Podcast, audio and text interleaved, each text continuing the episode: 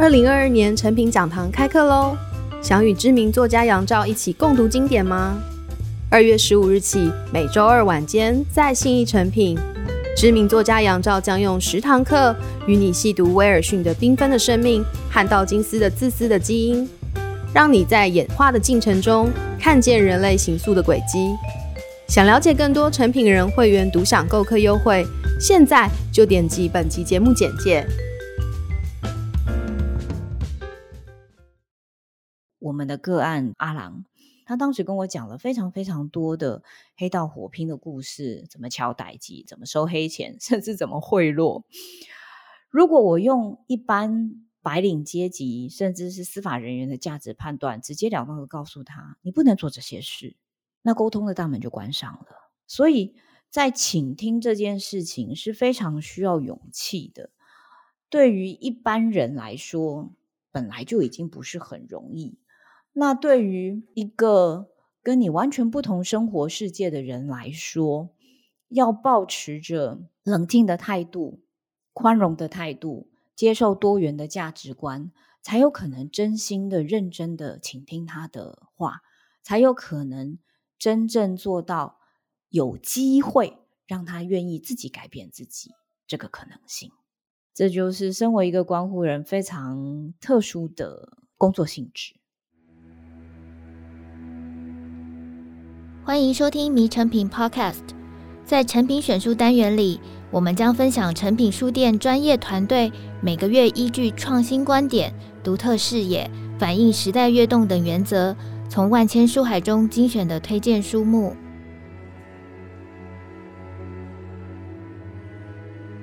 大家好，我是 Amber。有一种工作非常特别，最重要的专业职能是了解地下社会的黑话，或是各式各样的犯罪手法。这些人的客户，甚至是客户的全家，都恨他们。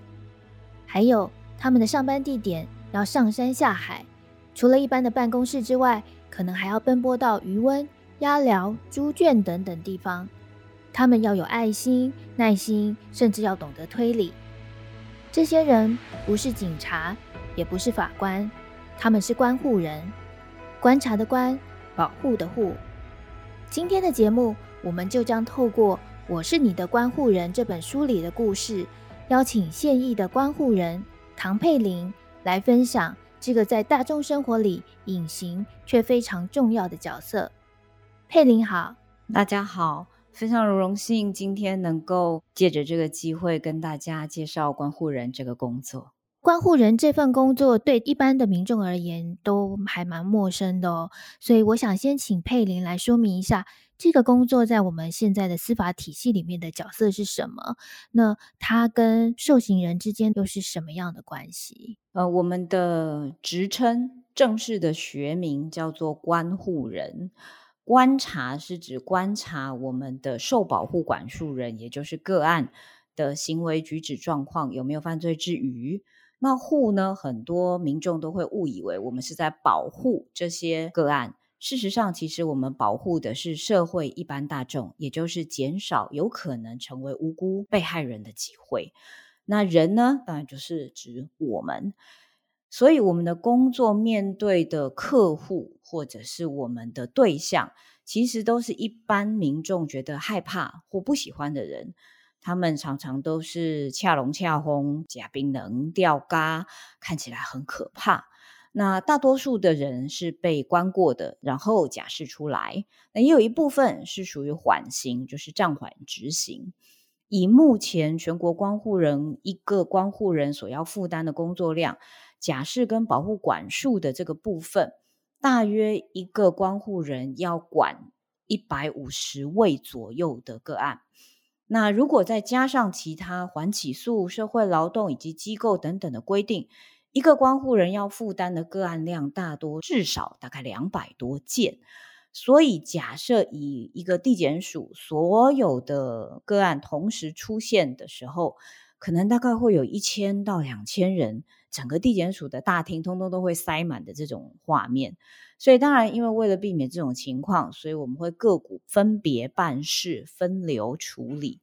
对大多数的人来说，我们是一种很神秘的生物。大家会给我们各种不同的期待，还有幻想。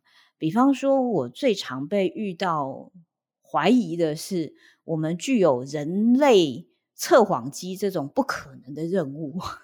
他们期待我们跟不听话的人说几句话，他们就会变乖。这是绝对是 Mission Impossible 不可能的任务。那不过事实上，我们确实是一个人分别扮演很多个角色。就像刚刚 Amber 说的，我们要像检察官一样明察秋毫，那像书记官一样很仔细的记载公文书，我们也会像心理医师一样深度的探讨个案心理的内心深处。那其实我们很多时候像财经专家一样，但是我们了解的是地下经济，也就是不缴税、不合法的经济活动。最多时候，我们很像川剧变脸。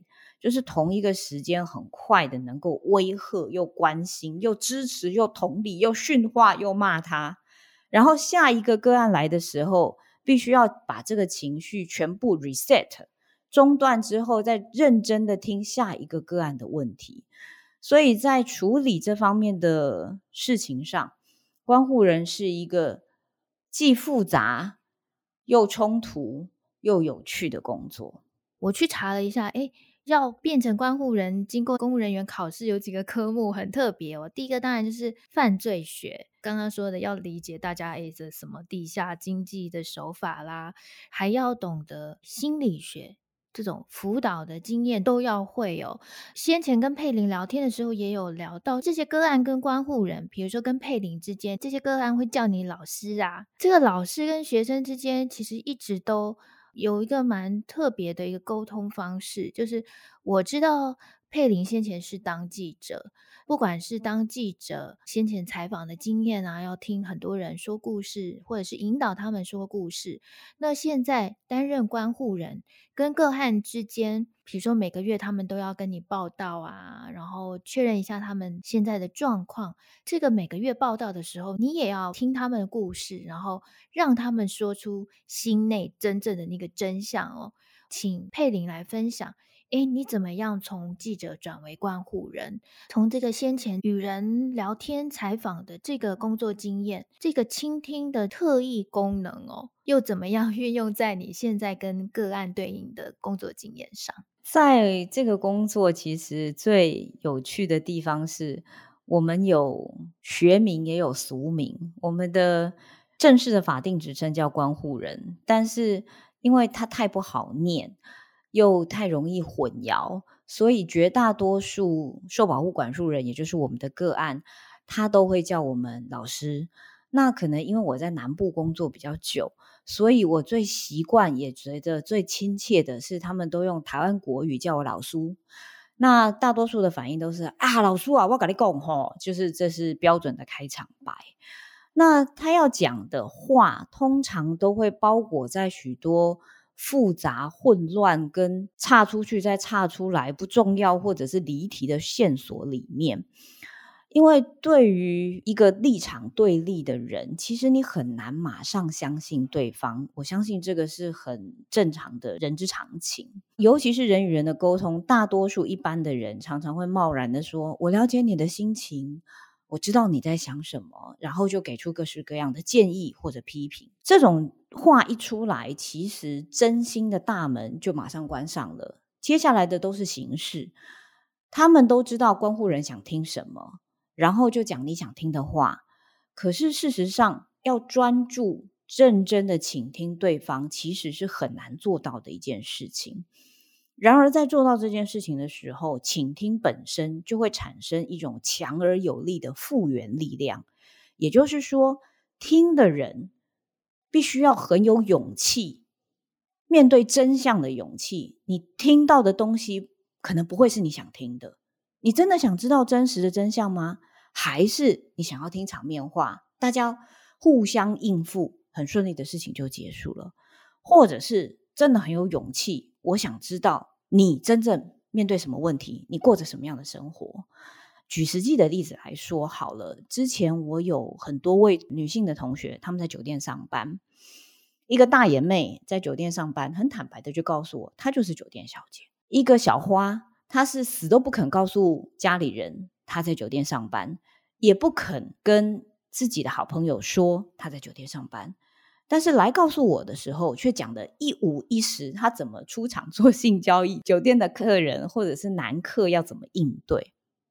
也有另外一位桃乐丝，他是在酒店工作，完完全全相信客人讲什么，然后被客人所欺骗的酒店小姐。三种不同的酒店小姐，面对不同的人生，不同的选择，我也不希望他们做酒店小姐，但是。当我说出这句话的时候，他们还愿意相信我吗？所以我不能够轻言的说出我的建议、我的批评，或者我了解他的处境。譬如说，大眼妹她为什么要必须要下海做酒店小姐？她有被家暴，甚至被性侵的恐怖的历程，这是她唯一可以选择的工作。那当倾听者，不愿意去理解他选择的背景，这个时候他绝对不会再告诉我们真话。女性跟女性的沟通可能更重视关系的建立，那男性的沟通呢？他会强调的是信任。之前有两位混黑道的大哥，阿龙被一个女人骗了，他在我的面前痛哭。哭得非常的伤心，而且拒绝我送给他的卫生纸，因为可能对于他的男子气概来说，用袖子来擦眼泪、擦鼻涕比较 man 一点。那我也尊重他的选择。可是，在这个过程当中，我必须要鼓起勇气，相信当他受挫折、被骗的时候，他的心中痛苦比原本更加的创伤。那我又必须要能够想办法协助他，不要用以前的混黑道的手法去跟对方寻仇。这个过程其实难度很高，但是无论他的选择是什么，我都必须要专注的倾听，我才能够理解哪一句话、哪一个点可以打动他，不要再用以前的方式来解决问题。有的时候会产生好的结果，比方说。后来已经期满很久的阿郎，我跟他再见，他当时跟我讲了非常非常多的黑道火拼的故事，怎么敲歹机，怎么处理事情，怎么收黑钱，甚至怎么贿赂。如果我用一般白领阶级，甚至是司法人员的价值判断，直截了当的告诉他，你不能做这些事，那沟通的大门就关上了。所以在倾听这件事情是非常需要勇气的。对于一般人来说，本来就已经不是很容易。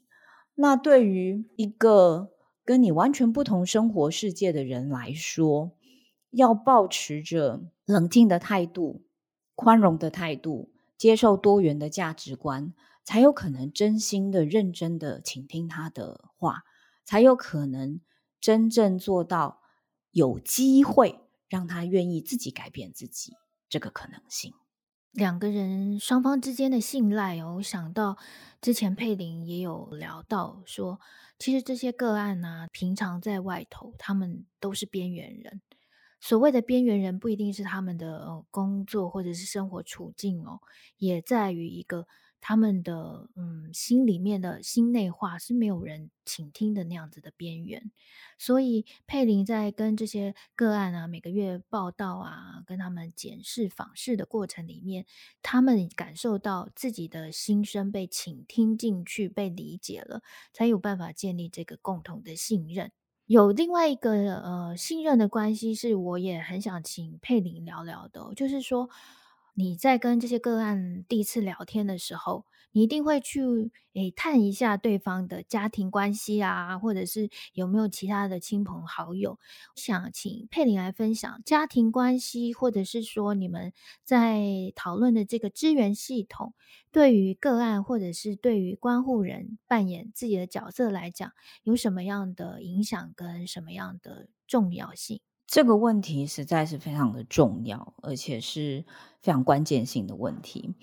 大多数我们的个案在学校是边缘人，那他的工作可能见不得光，所以他觉得他自己是社会的边缘人。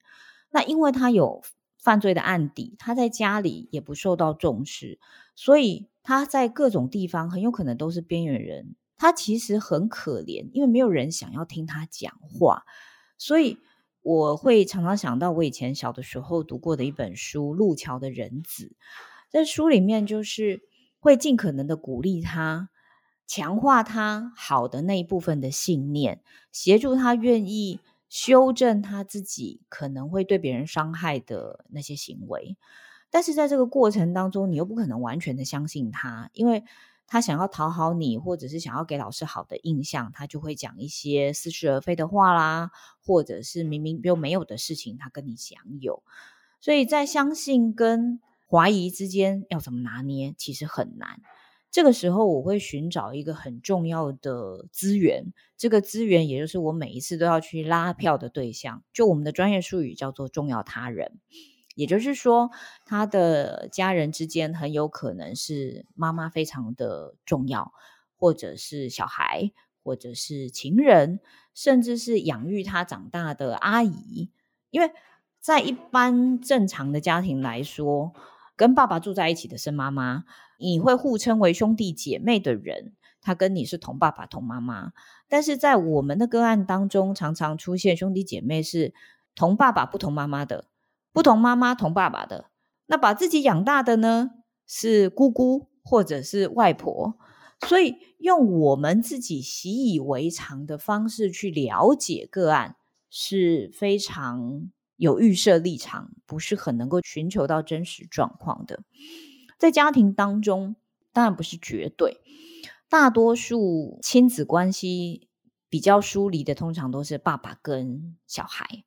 那妈妈跟小孩大多数的亲子关系是比较好的，呃，有一位她是我称她为虎妈，她当时因为吸毒的状况非常的严重，所以妈妈为了要强迫他去戒毒，直接恐吓这个儿子说：“如果你不戒毒，我们就一起死。”这种勇气跟这种恐吓明确的。说出一起去死的这种话，对一般人来说是非常 shock 的一件事情。但是最终的结果是，让我非常感谢有这位虎妈，他救了他自己，救了他的儿子，救了他的一家人。可是，难道妈妈就一定是对的吗？所谓“天下无不是的父母”这一句话，我从来没有相信过。尤其是在做了十几年的关护人之后，这一句话我一直都会把它打一个红色的叉叉。我亲眼看见那种具有腐蚀性的爱是有多么恐怖。有一个我的个案，我给他取的化名叫做丁兰。嗯，为什么叫丁兰嘞？这是我故意使用某一个典故，在台湾人的传统有神主牌呀，神主牌上面会点一个红点。当时是说丁兰是一个不孝的子孙，那他的妈妈过世了之后，他才知道要孝顺母亲，所以就刻了一个妈妈的名字，然后祭拜这个神主牌。那有一天呢，不小心在这个神主牌上磕破了一个洞，那这个神主牌破了洞的地方呢，就流出了红色的血。所以后来后世的人认为说，这就表示这个神主牌是真正的灵位，也就是它不是只是一块木板。那丁兰的孝顺也就延续成为是一个呃我们中华文化的传统。这样，那我取他的为丁兰，是因为其实坦白讲，我是刻意反讽他。他对于母亲是既依赖又依恋又虐待。然后他的母亲呢，对于这个孩子，对于丁兰，是既包庇又疼爱，又替他说谎，还在我面前帮他说谎，甚至是只要他有一点点觉得这个儿子讲话好好听的时候，他就会来反过来。数落观护人说：“你都没相信伊啦，伊已经好啊。”结果隔了两三天之后，他又出状况，就哭着打电话来跟我说：“老师拜托啦，你家里也去关啦，吼，你甲讲啦，吼，伊叫伊卖安怎卖安怎啦，呃，哭哭啼啼，哭哭啼啼，反复不断的发生。那这种有腐蚀性的溺爱，通常都会导致无法挽救的结果。嗯，我亲眼看过太多次，所以每次看到这种溺爱的象征出现的时候，我都会感受到难以形容的痛苦，因为我已经可以预期后面会发生什么事情。嗯，那有时候不止溺爱的是一个妈妈，甚至是一门英烈，爸爸也吸毒，妈妈也吸毒，姐姐也吸毒，妹妹也吸毒，全家人不是这个在关，就是那个在关，互相包庇。帮忙跟警察说谎话，在这种状况之下，全家吸毒，到底谁讲话可信？这其实是一般大多数正常的家庭的民众比较不能够想象的生活处境。可是，在关护人会常常遇到。那这个时候，很有可能他的家人并不是他的重要他人，他的女朋友才是。可是，在这种一门英烈的状况之下，女朋友其实当时肚子里又怀着别人的小孩，哇，超尴尬！这时候要怎么解决？所以，每每在关护人的生涯当中，会遇到许许多多的道德，或者是压力，或者是你无法预期，你不知道这一次问到的答案会不会是真相，更不知道你能不能接受他告诉你的真相，因为。永远出乎自己的意料，所以我后来都很讨厌看连续剧或者是 电影，因为我都看真人演的。刚刚 听佩玲分享这么多的个案哦，我就可以听得出来，关护人面对的日常，其实是我们一般人以为的不寻常。各式各样光怪陆离的事件啦，或者是你说不出来的奇妙的关系，这个是充满在您的日常里头的。感觉上，如果每天都面对着这么多很不一样，然后稀奇古怪，然后你要用尽心思去倾听、去分析、去判断什么是真、什么是假的这样子的事件跟人物的时候。你还有面对什么样的个案，会让你觉得天哪，这个让我真的是压力太大了。这类型的个案，我希望不要再碰到第二次，有很大的挑战或给你冲击的例子吗？有，而且在我的这个工作当中遇到的是一般社会大众也最害怕、最痛苦的，就是性侵案件。除此之外，还有反社会人格，当然并不是每一个性侵害案件都是反社会人格所犯下的，也不是每一个反社会人格他犯的案件都是性侵害案件。但是我刚好接到一些比较特殊的反社会人格的案件，还有一些比较特殊的案件，比方说报纸上或者是电视上常出现的，就是继父会性侵他的 stepdaughter，因为他没有血缘关系。那也有父亲会性侵自己的女儿，这个算比较常见的。我还有实际的案例是，父亲性侵害自己的亲生儿子，跟母亲性侵害自己的亲生女儿。那也有反社会人格，我举一个实际的例子哦，昵称他为狼人好了。他看起来是一个高富帅，然后学历又很棒的帅哥。但是他一次又一次的被我撕开了他那个假欧巴的面具之后，发现他就是一个超级渣男。再发现他不是只是渣男而已，他是狼人，因为他性侵跟欺骗他身边的女人到了一种天衣无缝的程度，而且所有人都相信他。但是当我在后来，抽丝剥茧，想办法从别的曾经的重要他人当中寻求线索之后，赫然发现他连他对他最亲密的爱人或者是伴侣，他的学经历、收入、工作，通通都可以说谎。而且当他说谎的时候，脸不红气不喘，你没有办法想象说，怎么会有人说谎话的时候可以勇敢的直视你的双眼。然后完全没有一点点心虚的反应，简直是不可思议。最可怕的一点是，当我已经知道他讲的是谎话，我还试探性的告诉他，好像不是这样哦，他还可以坚持到底。我记得之前有出版一本书，这本书叫做《百分之四的人毫无良知，我该怎么办》。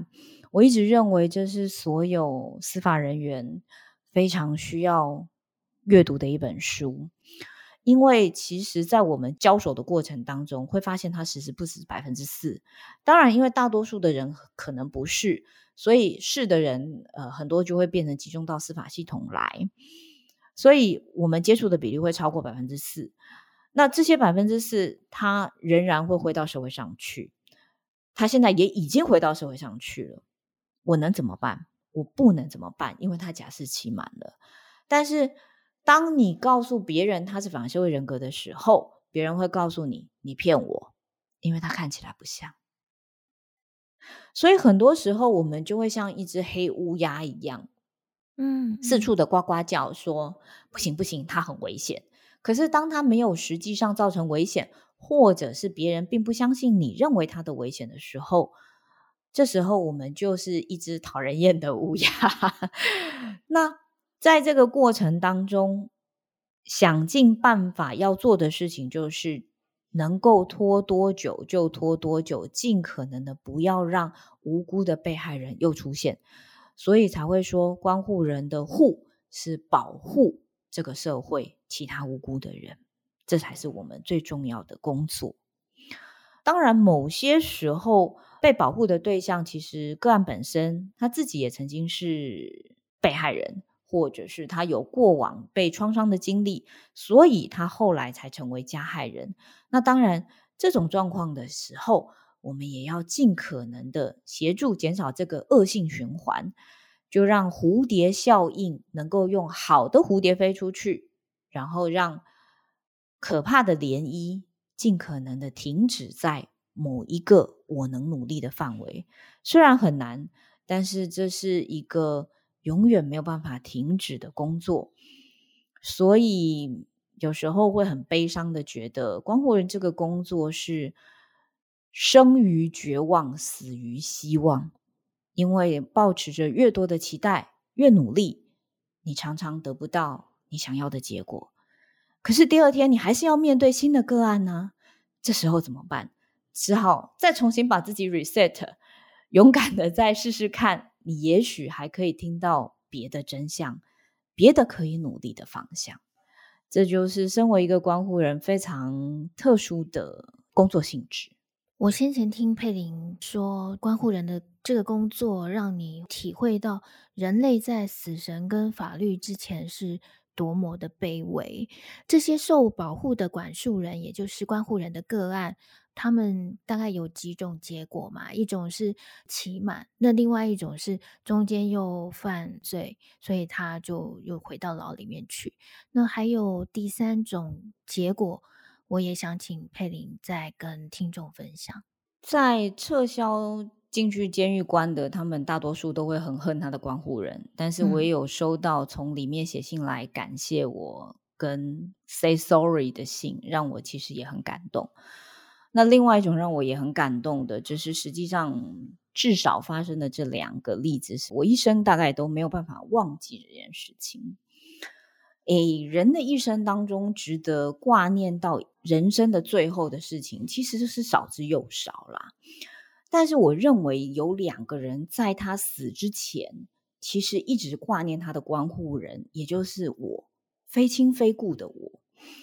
一个是老电影里面的老贼，这是他的工作，所以老是指他的年龄，贼是指他的工作，不是批评他，这是形容。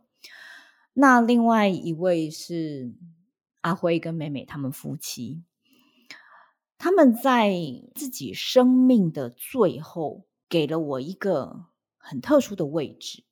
他们记得我，他们惦念我，他们给我了一个非常宝贵的心意。可是，在我心中也成为一个很沉重的记忆，所以才会说，人类在死神跟法律面前是如此的卑微。在这么卑微的状况之下，我却能够获得他们给我的一份礼物。或许这是只有关护人才能够同时见证这种人性光辉璀璨的这一刻。他们跟他们的家人送给我一个非常珍贵但是无形的宝藏。其实我很感谢今天有机会，大家跟 Amber 可以听我说这些故事，而且今天大家的倾听非常的有勇气，比我来说这些故事更加的重要，因为你们听到的不是平常可能听到愉快的故事，而是充满了血和泪和痛苦和挣扎，活生生的人。生命当中真正的故事，所以这或许是我们从他们身上可以学到更多更多的东西。这也就是为什么我希望有机会可以跟大家分享这些故事。我们常常用天平的图像来代表法律哦。先前佩玲也有分享，其实每一个受刑人来到关护人的面前的时候，都已经很像是带着一个倾斜的天平。可是关护人呢，就必须用自己的耐心跟爱心去倾听个案的心声，来建立双方的信任。那么关护人才能够扮演像一个隐形的砝码的角色，让个案这个倾斜的天平再往不再犯错的方向平衡回来。今天的节目就到这里，谢谢来宾佩玲的分享。如果你想了解更多关护人的故事，请点阅节目简介。我是你的关护人。这本书的成品线上连结。若你喜欢这集内容，请订阅我们的频道，在收听平台给我们五颗星或推荐给朋友。谢谢大家的收听，也谢谢今天的来宾唐佩玲。我们下次见，谢谢，拜拜。